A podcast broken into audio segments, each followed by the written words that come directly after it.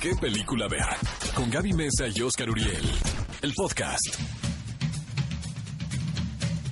Muy buenos días, esto es ¿Qué película ver? Un programa de Cinépolis. Qué placer que estemos juntos este sábado cinematográfico. Gaby Mesa con Z, ¿cómo estás? Estoy súper feliz de que otra vez estén sintonizando el mejor programa de cine en la radio, porque como cada semana les vamos a ayudar a que ustedes decidan qué película van a ir a ver a Cinépolis. Y hoy Oscar y yo se las vamos a contar. Además de que en unos minutos estaremos discutiendo también las noticias. ¿Qué fue lo que causó revolución? Uy, se puso bien en buena esta semana, sociales? compañeros. Hay muchas noticias que comentar. Se publicó la primera fotografía de esta esperada producción de West Side Story que dirige Steven Spielberg. Y bueno, estallaron las redes sociales, algunos eh, apoyando esta producción, otros criticándola. Sobre esto y más vamos a hablar durante esta hora. ¿Qué película ver? Un programa de Cinépolis. Y queremos felicitar a tres personas que cumplen años el día de hoy. Y no es mi abuelita, es Meryl Streep, cumple 70 años el día de hoy, 22 de junio. También Cindy Lauper, 66. Dios mío, sentí muy vieja de repente. Yo también, ya estoy viejo, Y amigos. Plutarco hasta ya más jovenazo, ¿verdad? 47 Ni tanto, ¿eh? Eso es como de mi Pero Cindy generación. Lauper, 66. O sea, son cuatro años de diferencia con Meryl Streep. ¡Qué barbaridad! Cinefilos, quédense durante todo el programa porque tenemos información increíble del mundo del entretenimiento. Además, una entrevista, un invitado en cabina que todavía no vamos a... ¿Revelamos o no revelamos? Yo les digo quién es. Es A un ver. gran amigo de hace muchos años. Se ha hecho muy popular por sus viajes y obviamente es el señor Alan Estrada, quien por cierto participa en esta película titulada Conoces a Tomás, la cual se va a estrenar el próximo mes de julio. Así que quédense durante todo este programa de qué película ver para que vean qué nos contó, además de que también algunos detalles de su trabajo, de su vida y demás. ¿Qué película ver? Un programa de Cinépolis en XFM. Estamos de regreso en qué película ver, un programa de Cinépolis y como saben, cada semana les traemos una encuesta que ustedes tienen la oportunidad de votar a través de las redes sociales A y ver. la encuesta no ¿Quién puedo ganó? creer, no ¿Quién puedo ganó? creer. ¿Gané yo?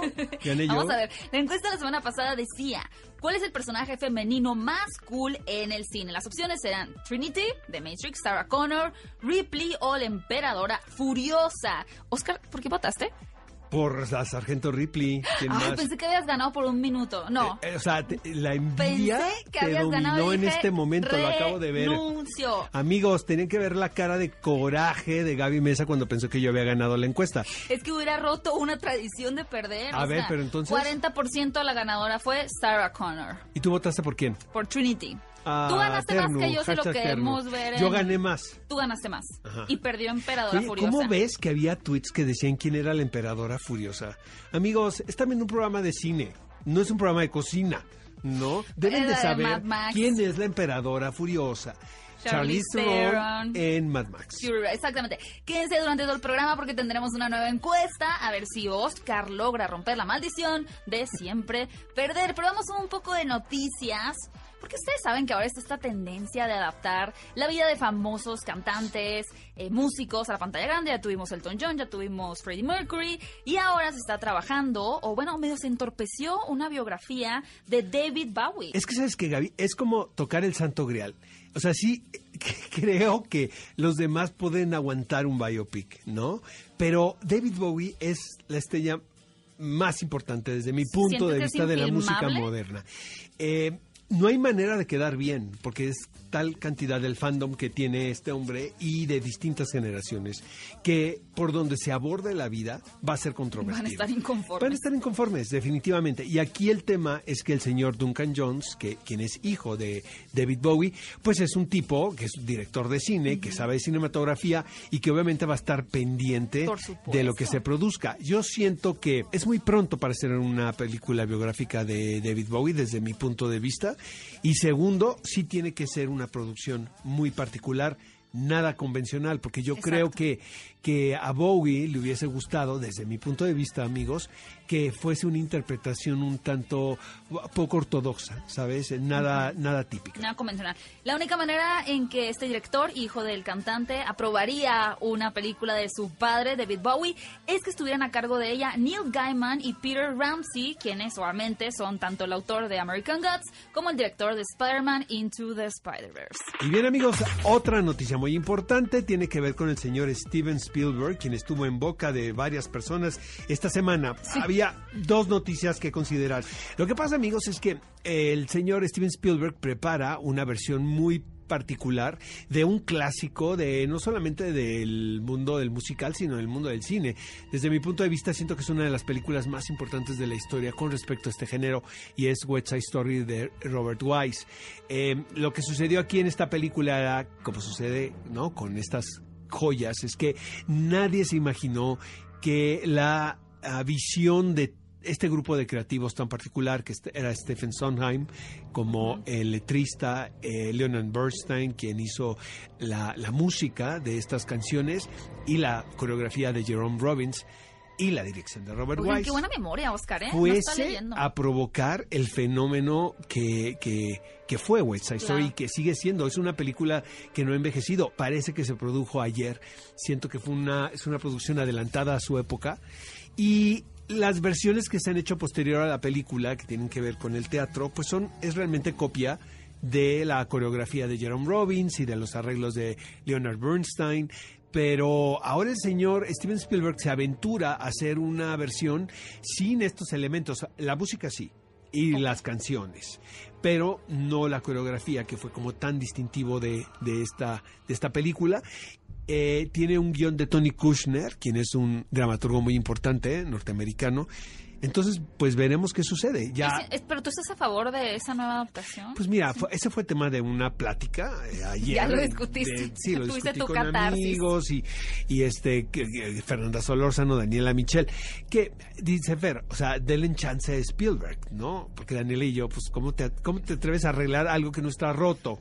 ¿Sabes? Entiendo. Pero bueno. Pero bueno, y, justamente a mí me había generado mucho conflicto el señor Steven Spielberg, a quien pues admiro mucho por toda la trayectoria que tiene, pero hace algunos meses él dijo que cualquier película que fuera concebida y realizada para una plataforma de streaming no era una película verdadera, ¿no? Entonces, si no se estrenaba en cines, no debería siquiera ser considerada para aparecer en ceremonias de premiación.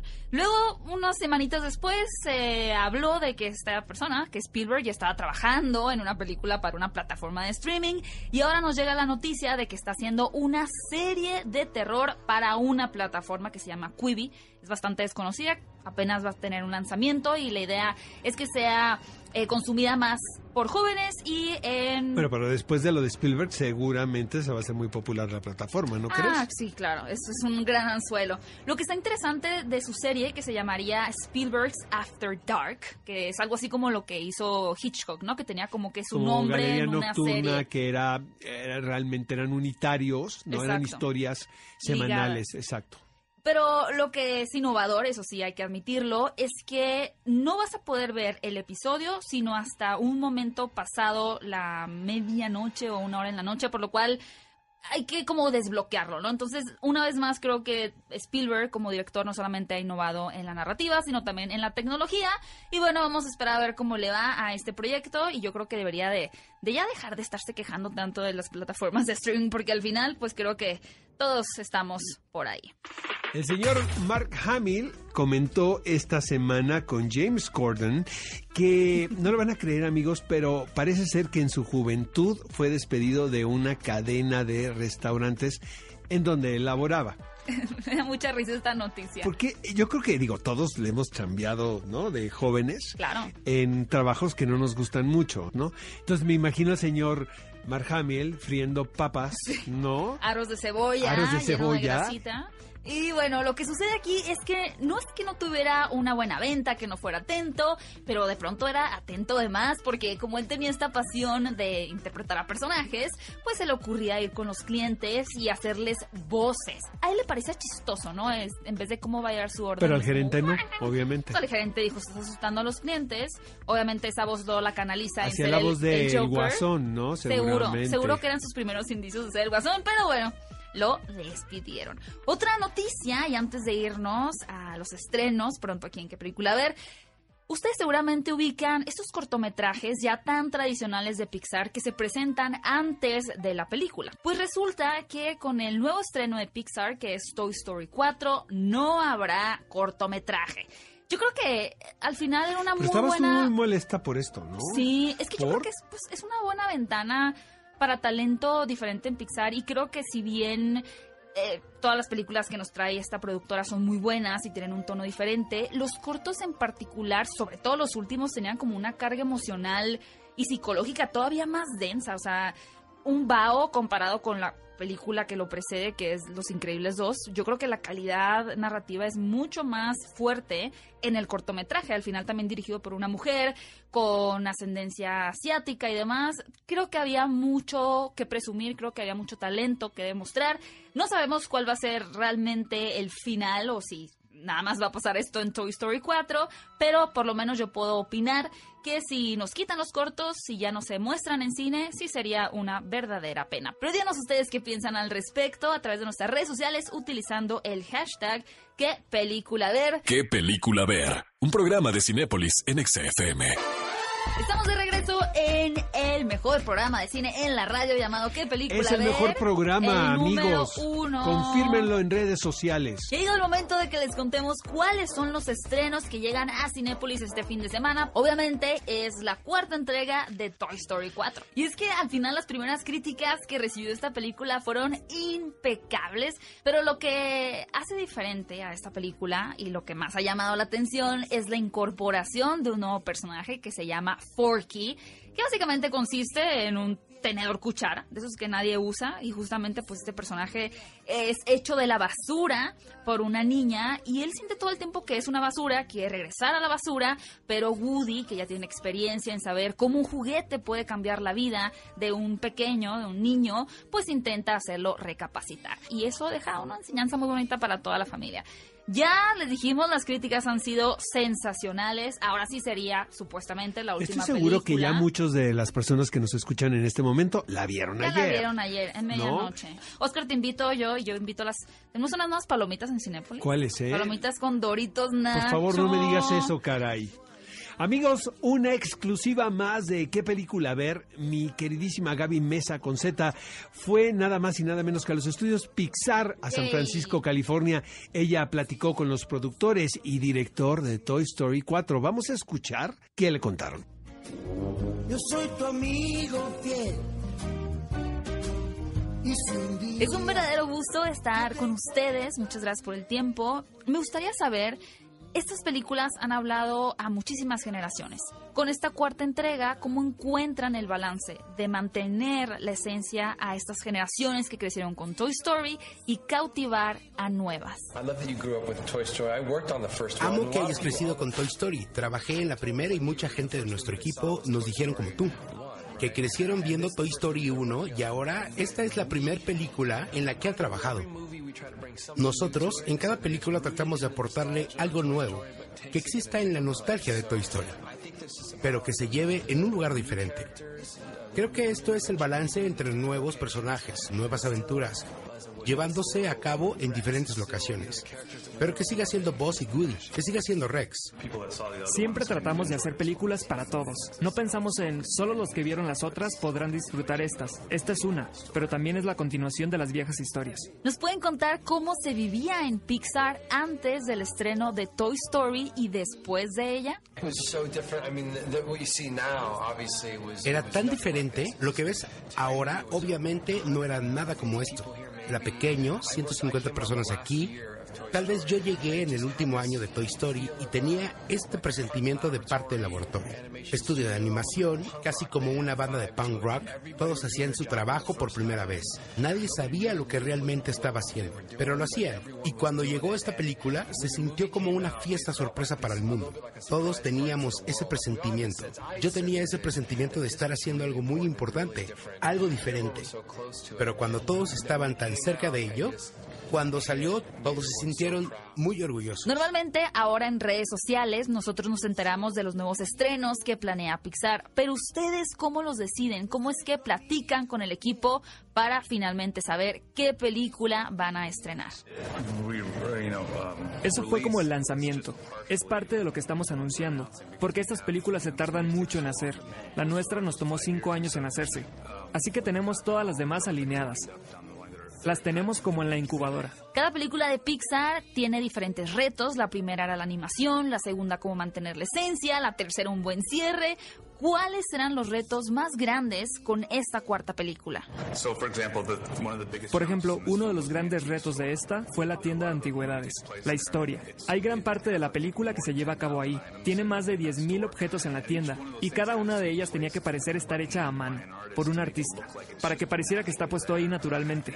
Y esas son las cosas que no se piensa cuando se está viendo la película, pero que debería pensarse. Lo que amo de las películas de Pixar es que en la superficie podemos ver a personajes básicos como un tenedor, pero escarbando un poquito nos damos cuenta del significado tan potente que tiene cada uno de ellos.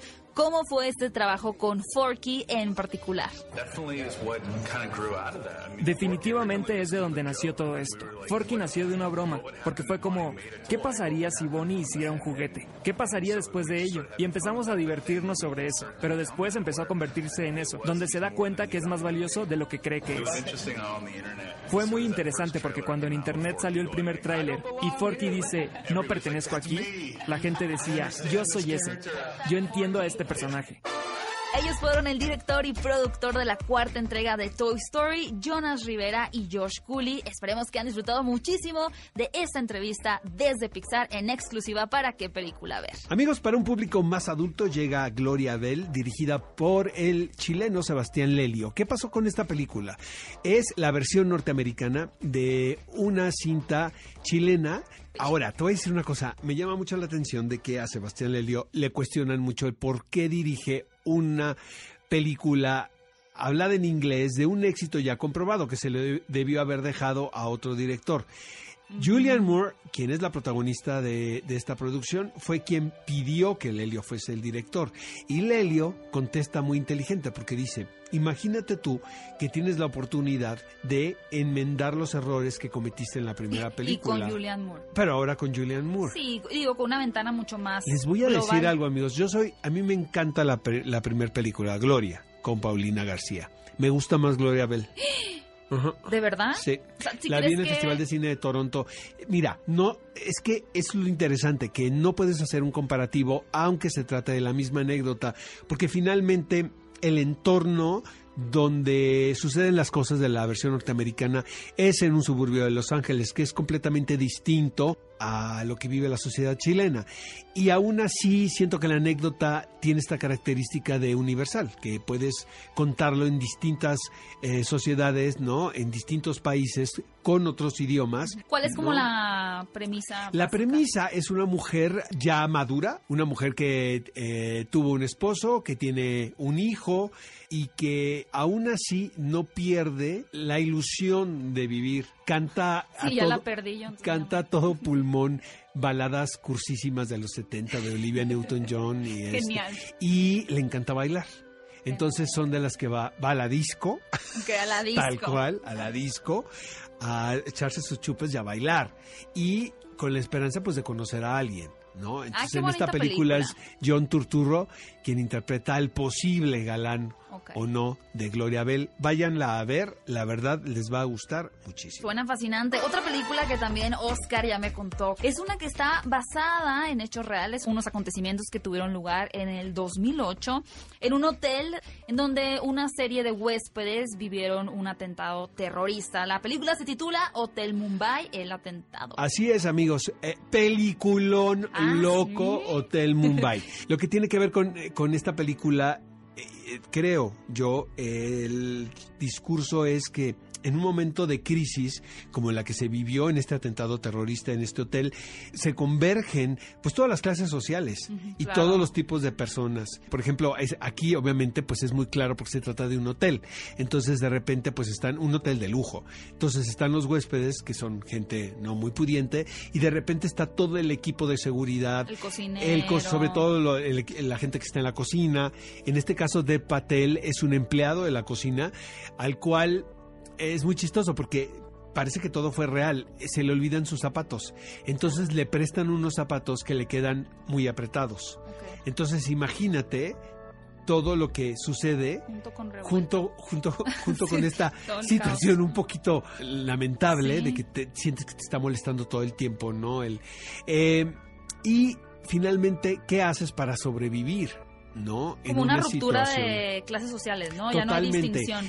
Viendo todos buscar una salida para poder sobrevivir o de perdida que se salve tu familia o tus seres amados. No voy a contar más porque voy a spoilerearles seguramente algo, pero Hotel Mumbai es una muy buena recomendación. No se la pueden perder. Y para aquellos que disfrutan más el cine de terror o con tintes terroríficos, llegó una película dirigida por Scott Spear titulada Ecos Mortales. De hecho, está basada en una obra llamada Rompe mi corazón mil veces de Daniel Waters. Y nos sitúa en una ciudad en donde aparentemente hubo una especie también como de caos, de atentado que eliminó a gran parte de la población, por lo cual ha dejado secuelas en las personas que viven ahí, ha dejado rastros y demás. Pero no solamente rastros en la memoria, sino que literalmente hay personas que tienen la sensibilidad de poder percibir a estos espíritus o a estos eh, fantasmas que quedaron rondando después de esta situación. Por lo cual tenemos, por supuesto, a una protagonista que comienza con la ingenuidad y la atracción a entender estos fenómenos paranormales, pero pues meterse y abrir la puerta a ese tipo de situaciones nunca nos lleva a un buen lugar. Esta chica está protagonizada por Bella Thorne y básicamente tendremos una historia de fantasmas, pero también con unos tintes ahí medio de thriller, de investigación. Así que si esas opciones son sus favoritas, pues Ecos Mortales es su opción. Y les recuerdo que hay dos películas que son muy esperadas, de las cuales ya pueden comprar los boletos en preventa en Cinépolis, y son Annabelle 3, viene a casa. ¿Quieres ver Anabel 3 viene a casa? ¿Sabes que llega Pues es Anabel? puro morbo, ya sí pero regresa con los Lorraine. O sea, ¿cómo vuelves a meter a la muñeca ahí? Digo, aunque le pongas la seguridad que, que tengas y... Pues es que les gusta sufrir. Es Exactamente. como volver a meter a Alex a tu casa, o sea. Pero ¿cómo, ¿qué? me, ¿cómo invitas a Anabel otra vez a tu casa? Pues es ¿No? que de todas maneras iba a encontrar una manera de entrar. Bueno, Y la otra... sus boletos ya, amigos. Sí, la otra, por supuesto, es Spider-Man, lejos de casa, la película que daría, ahora sí, cierre a la fase 3 del universo cinematográfico de Marvel. Si ustedes quieren saber antes que nadie qué va a suceder en las aventuras arácnidas de Peter Parker, vayan y compren en este momento a la preventa de Cinépolis sus boletos para Marvel 3 y Spider-Man, lejos de casa. ¿Qué película ver? Un programa de Cinépolis en XFM. Los protagonistas, sus creadores, de la pantalla grande a tu radio. La entrevista en ¿Qué película ver? de Cinépolis en XFM. Mi queridísimo Alan Estrada está en cabina. Alan por el mundo. Alan en Exa, Alan en qué película Alan en ver. todo, hombre. Eres multitax. Mm, no sé si ese ¿Por qué eres término me guste. ¿Por qué eres así, Alan? eh? ¿Por qué quieres dinero a costa de todo? ¿no? Ay, ¿qué te Porque es un negocio de todo. A ver, Oscar Uriel, ¿tú sabes, el cine te parece un negocio? Sí, si te va bien es un negocio. O sea, a menos que hagas Avengers, pero tú sabes que el cine mexicano es complicado. bueno, pero los viajes sí te han dejado, ¿no? Claro. Alan por el mundo me ha dado una estabilidad creativa, emocional Y financiera que ahora puedo elegir mis proyectos como actor como yo quiera. Ay, sí, fue verso sin esfuerzo. Oye, Ah. jamás, digo, sabes que me da mucho gusto, Alan, que te vaya tan bien en un proyecto que originalmente no lo pensaste así. A mí me encanta hacer Alan por el mundo porque aparte comparto mis viajes, exploro mi, mi universo como director frustrado, haciendo, creando videos e ¿Te historias consideras breves. un director frustrado? Sí, yo creo que puedes ser un gran director. Hombre, pues sí, yo creo que en el futuro me encantaría hacerlo. Y soy bien mandón. Bueno, eso nos queda Ya claro. estoy Ah, sí. Vamos a, vamos, eh, Gaby, ¿sabes qué? Vamos a subir a YouTube un documental ahí prohibido de cuando hicieron Romeo y Julieta dirigidos por Manolo Ah. Caro. Eres el mejor, es el mejor Romeo que yo he visto en todas las versiones de Romeo y Julieta. ¿Neta? Te lo digo sinceramente. Pues has visto muy pocas. no, Oscar. he visto muchísimas, fíjate. Oye, pues gracias. Pero te Estás voy a decir algo. El- me encanta el eslogan de ese documental que dice, hay historias que merecen la pena ser contadas. Esta no es una de ellas. Es que fue un fracaso, pero estuvo padrísimo, sí. no existen los fracasos, sino los aprendizajes. Ok. Oye, Alan, pero pensé que te habías este, medio olvidado de la actuación, ¿no? A ver, puse en pausa la actuación para dedicarle el tiempo a Alan por el mundo y que el bebé creciera. Pero me llegó este proyecto, esta película que se llama Conoces a Tomás el año pasado. Estaba yo en Madrid, me buscó Natalia Beristain para mandar mi casting por video, lo mandé y a los dos días me dijeron, va, y me mandaron el guion y me gustó mucho la peli. Me parece algo diferente, es el tipo de cine que yo iría a ver Entonces, Ok. por eso me gusta. ¿Cuál es el tipo de cine que irías a ver? platícanos. Pues a mí, fíjate, me gusta mucho el cine independiente, me gusta mucho el cine con pocas pretensiones, historias sencillas, con personajes que tú puedes sentir que sales a la calle y te los puedes encontrar. Y siento que eso pasa con Conoces a Tomás, que los cuatro personajes que arman como el, el elenco, digo, esos güeyes existen, o sea, no se hacen los chistosos, tienen los problemas que tienen- tenemos tú y yo, hablan como tú y yo, y creo que el tono de la película es el mayor logro de la directora, que es María Torres, que es su ópera prima. Oye, pero qué, ¿a qué se acerca más la película? ¿A un drama? ¿A una comedia? ¿A una tragicomedia? Según María, la, la directora es un dramedy, será Sí, una sí. tragicomedia. Este, Es que cada vez es más difícil definir qué es una película, ¿Tú que eso está ves increíble. entonces?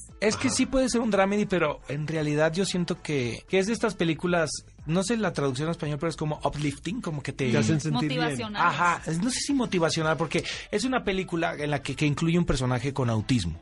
Pero la peli no es, no habla del autismo. Nunca se menciona, de hecho, que Tomás tiene autismo. Este, no es el tema, no es una película temática, ni moralina, ni que te dice cómo tratar a la gente. No, sino que lo incluye en una historia.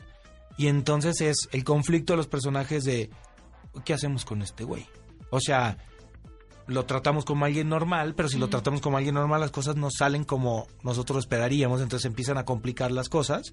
Y este y eso es lo que le da el humor, la situación, obviamente, pero también el conflicto de decir, puta, ¿qué es normal? ¿Qué es ser normal?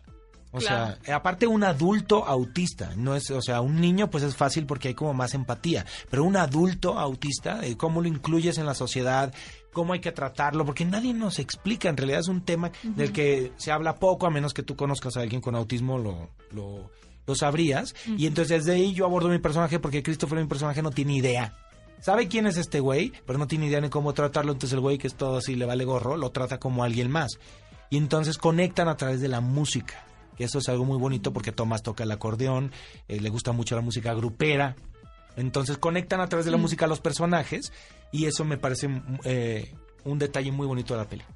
Oye, Alan, ya tienes proyectos en puerta. Sí, estoy analizando ahí unos proyectos que, em, que me gustan, la verdad me siento con la libertad de hacer lo que se me antoja, de decir... Como ya eres millonario. No, por él.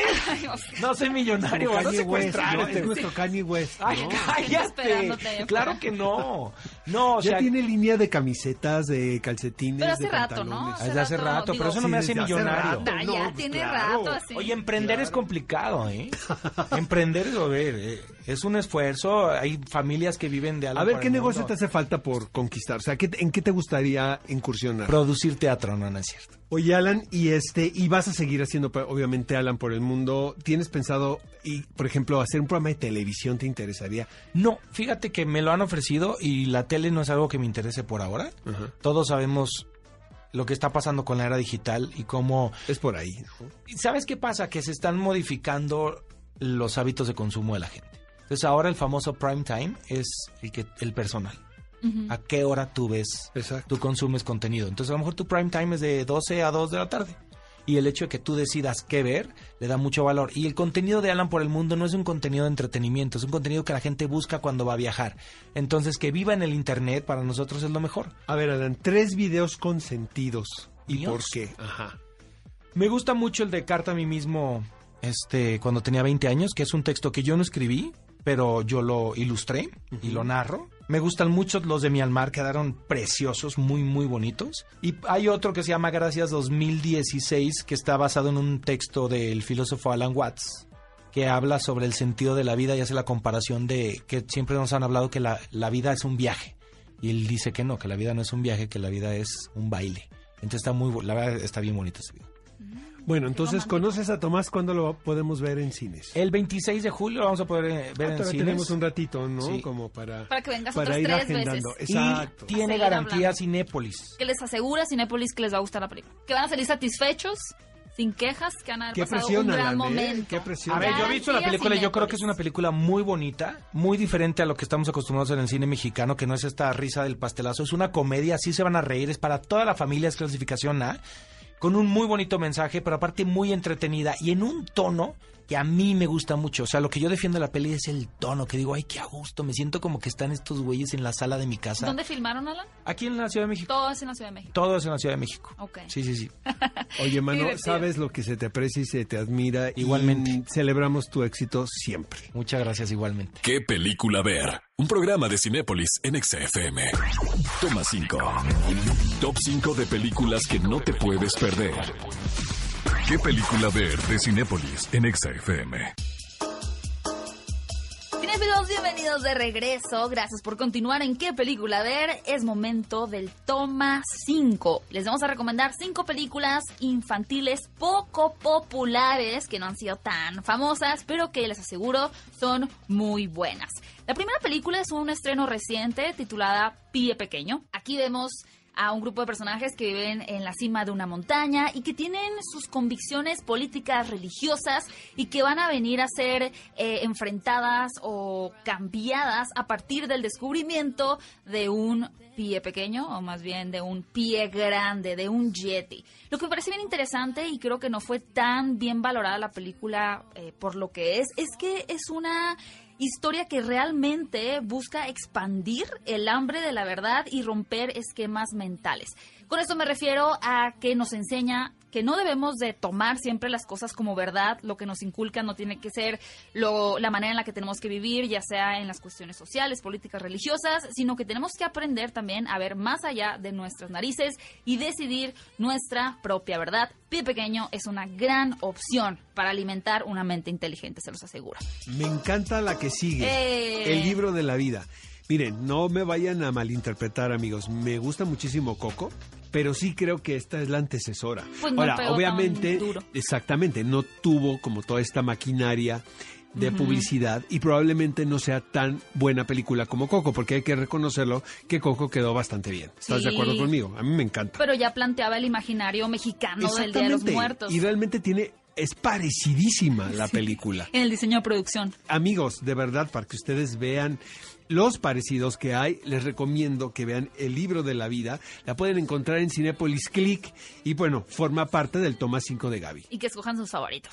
La tercera película es Gahul. Es bien interesante porque a simple vista creo que una historia de búhos, en aventuras de búhos, no suena tan tan llamativa, ¿verdad? Pero lo que principalmente hace muy atractiva a esta película es su director, que es Zack Snyder, quien después de haber dirigido películas como 300 o la épica Watchmen, pues decide por qué no hacer una película para toda la familia, dedicada específicamente para sus hijos, que fuera algo que ellos pudieran eh, disfrutar. Y lo que hace particularmente también muy buena esta película es que no decide tomar un tono infantil tampoco muy adulto, sino que logra un buen balance entre at- para atraer más bien a estos dos públicos y se vuelve en una aventura épica con grandes efectos especiales, obviamente con enseñanzas, porque pues, al final sí es una película para niños si lo quieren ver así, pero lo más importante por supuesto es el carácter visual espléndido que nos trae Zack Snyder. Así que si quieren ver lo que hizo este director con un toque más familiar, no se pueden perder en Cinepolis Click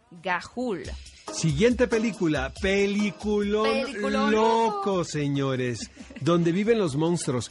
Ojalá todas las películas para niños tuvieran la sensibilidad y el corazón que tiene esta película, honestamente, porque lo que hace Spike Jones es apelar a la inteligencia de los niños. De repente ves películas infantiles que dices, ay caray, qué elementales son. O sea, sí siento que los niños son mucho más inteligentes y mucho más brillantes. Exacto. Aquí obviamente pues todo parte desde el material, que es la novela de Maurice Sendak, eh, que también propiamente sí es un cuento para niños, pero ya sabes, pero dices, no sé qué tanto, porque creo que es para un público en general, pero vaya, es de las aventuras de un niño quien se va sin cenar a la cama y ahí de repente pues empieza a experimentar un viaje muy particular a esta isla habitada por estas disque bestias Amigables. furiosas, amigables, que obviamente le hacen caso al niño, que eso está sensacional, es la fantasía de cualquier niño, ¿no? Sí, digo, al final es una manera, justo como dice Oscar, de reflejar cómo los niños, yo creo que olvidamos cuando éramos niños y entendíamos todo, o que también que teníamos sentimientos de soledad, de que no pertenecíamos, y justo donde viven los monstruos es un reflejo Habla de eso. cómo creas un universo para sentir que perteneces Y a, lo a que un hace lugar. muy valiente es eh, cómo utilizan las botargas, porque de repente la botarga puede ser sinónimo de que pues hubo poco dinero dinero y poca creatividad.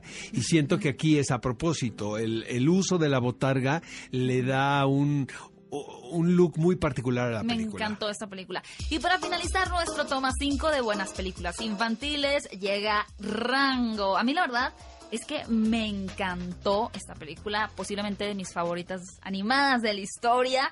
Se trata de, un- de una película muy al estilo del spaghetti western, de aquellas películas que nos sitúan en el desierto, por lo cual tendremos, digamos, una línea básica de un extraño o un outsider que llega a este pueblo en donde hay problemas. Y va a llegar a tratar de solucionar estos problemas, pero nuestro personaje es una especie de camaleón, lagartija, a quien dio vida, por supuesto, el señor Johnny Depp, por lo cual el carácter de esta lagartija es muy extraño. Todos los personajes siempre actúan de una manera muy peculiar. El director, en este caso que es Gore Verbinski, logra generar personajes muy auténticos, muy únicos. Y lo que más me sorprende a mí es que cualquier parecido con la realidad es mera coincidencia. A pesar de tratarse de una cinta con el público infantil como meta, trata temas políticos por demás interesantes, muy fáciles de digerir y un, al final tiene un toque muy peculiar en la comedia que seguro les va a encantar a toda la familia. Así que lo tienen cinéfilos, estas fueron cinco películas infantiles poco populares, pero muy buenas que ustedes pueden ver a partir de este momento en la plataforma de Cinépolis Click. ¿Qué película ver? Un programa de Cinépolis en XFM. El clásico de la semana, amigos, corresponde a un peliculón loco. Lolita de 1962 pertenece a la filmografía del gran Stanley Kubrick, probablemente para muchos el mejor director en la historia del cine. Vaya, es una adaptación de la novela homónima de Vladimir Nabokov. Eh, el texto siempre ha sido incendiario, ha sido muy polémico. eh, desde que, fíjate que ahora que estuve en, en Londres tuve la oportunidad de ver una vez más la exposición de Stanley Kubrick, no me canso de verla, porque tenía la curiosidad de que iba a haber elementos que no había visto en, en, las otros, en los otros lugares Claro. precisamente porque Stanley Kubrick vivía ahí, en Inglaterra. Eh, pasando por la parte que corresponde a, a- a Lolita, sobre todo había la, estaban las cartas de todas estas asociaciones de familias En contra. eh, en contra de grupos religiosos, en contra de la producción de Stanley Kubrick de Lolita de Wow. 1962. ¿De qué va? Para quien no sepa, es la historia de profesor Humbert Humbert, quien llega a vivir a casa de esta mujer, interpretada por Shelley Winters, quien tiene una hija adolescente, pero más acercándose a la niña, o sea, todavía digamos que eh, está en ese proceso, ¿no? Entre una, una niña convirtiéndose Todavía no en- es legal. todavía no es legal. Se obsesiona el profesor con la belleza de, de esta niña y con su ingenuidad y con su candor, de tal manera que crea un, eh, un plan eh, que tiene que ver con seducir a la mamá para poder estar cerca de la hija, ¿no? Entonces ya se podrán imaginar cómo reaccionó el público en, en ese entonces.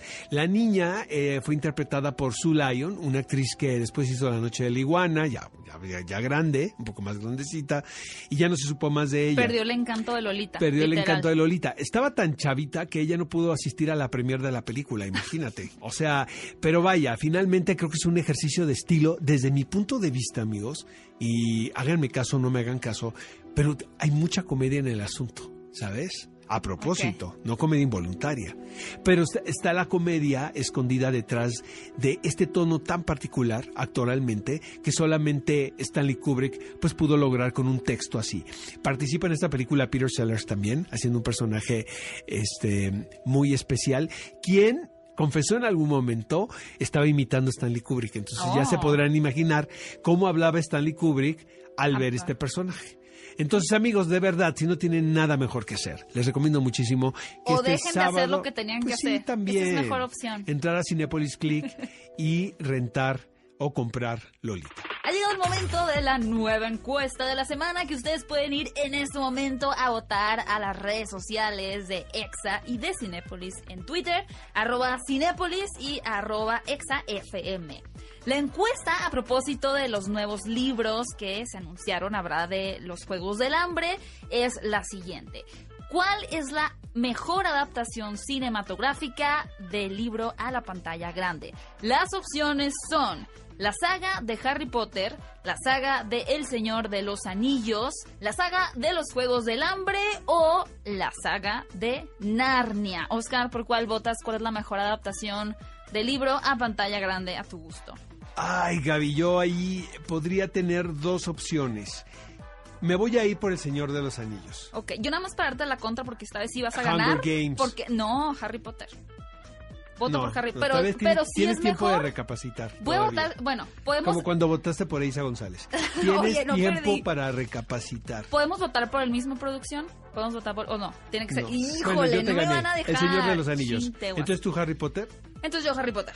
Ok, listo, votado, compartido. Vayan ahora a las redes sociales y voten ustedes que la próxima semana, el próximo sábado, 10 de la mañana, vamos a compartir los resultados. Recuerden que tenemos nuestro podcast en Spotify y en iTunes. Solamente entren a cualquiera de estas dos plataformas y busquen qué película ver y ahí encontrarán cada uno de los episodios y también las entrevistas y demás por separado. Ha sido un gusto estar con ustedes este sábado. Esperemos que vayan a ver cualquiera de estas geniales vamos a ir a ver Toy películas Story cine. 4 Pues ya seguramente. quedas- no, de aquí nos vamos con la productora, nuestro productor que nos invite. Que nos consientan, ¿no? Yo digo vamos a la sala doble. VIP, pedimos todo, ya sabes. Que ellos nos inviten. Que ellos nos inviten, Que- exacto. Trato hecho. Lo Que más caro de un- la carta. Todo, todo, uno de cada uno. Cinefilos, disfruten mucho su función y nos vemos el próximo sábado, 10 de la mañana en Exa FM. Ve a Cinépolis y utiliza el hashtag qué película ver. Escúchanos en vivo todos los sábados a las 10 de la mañana en Exa FM 104.9.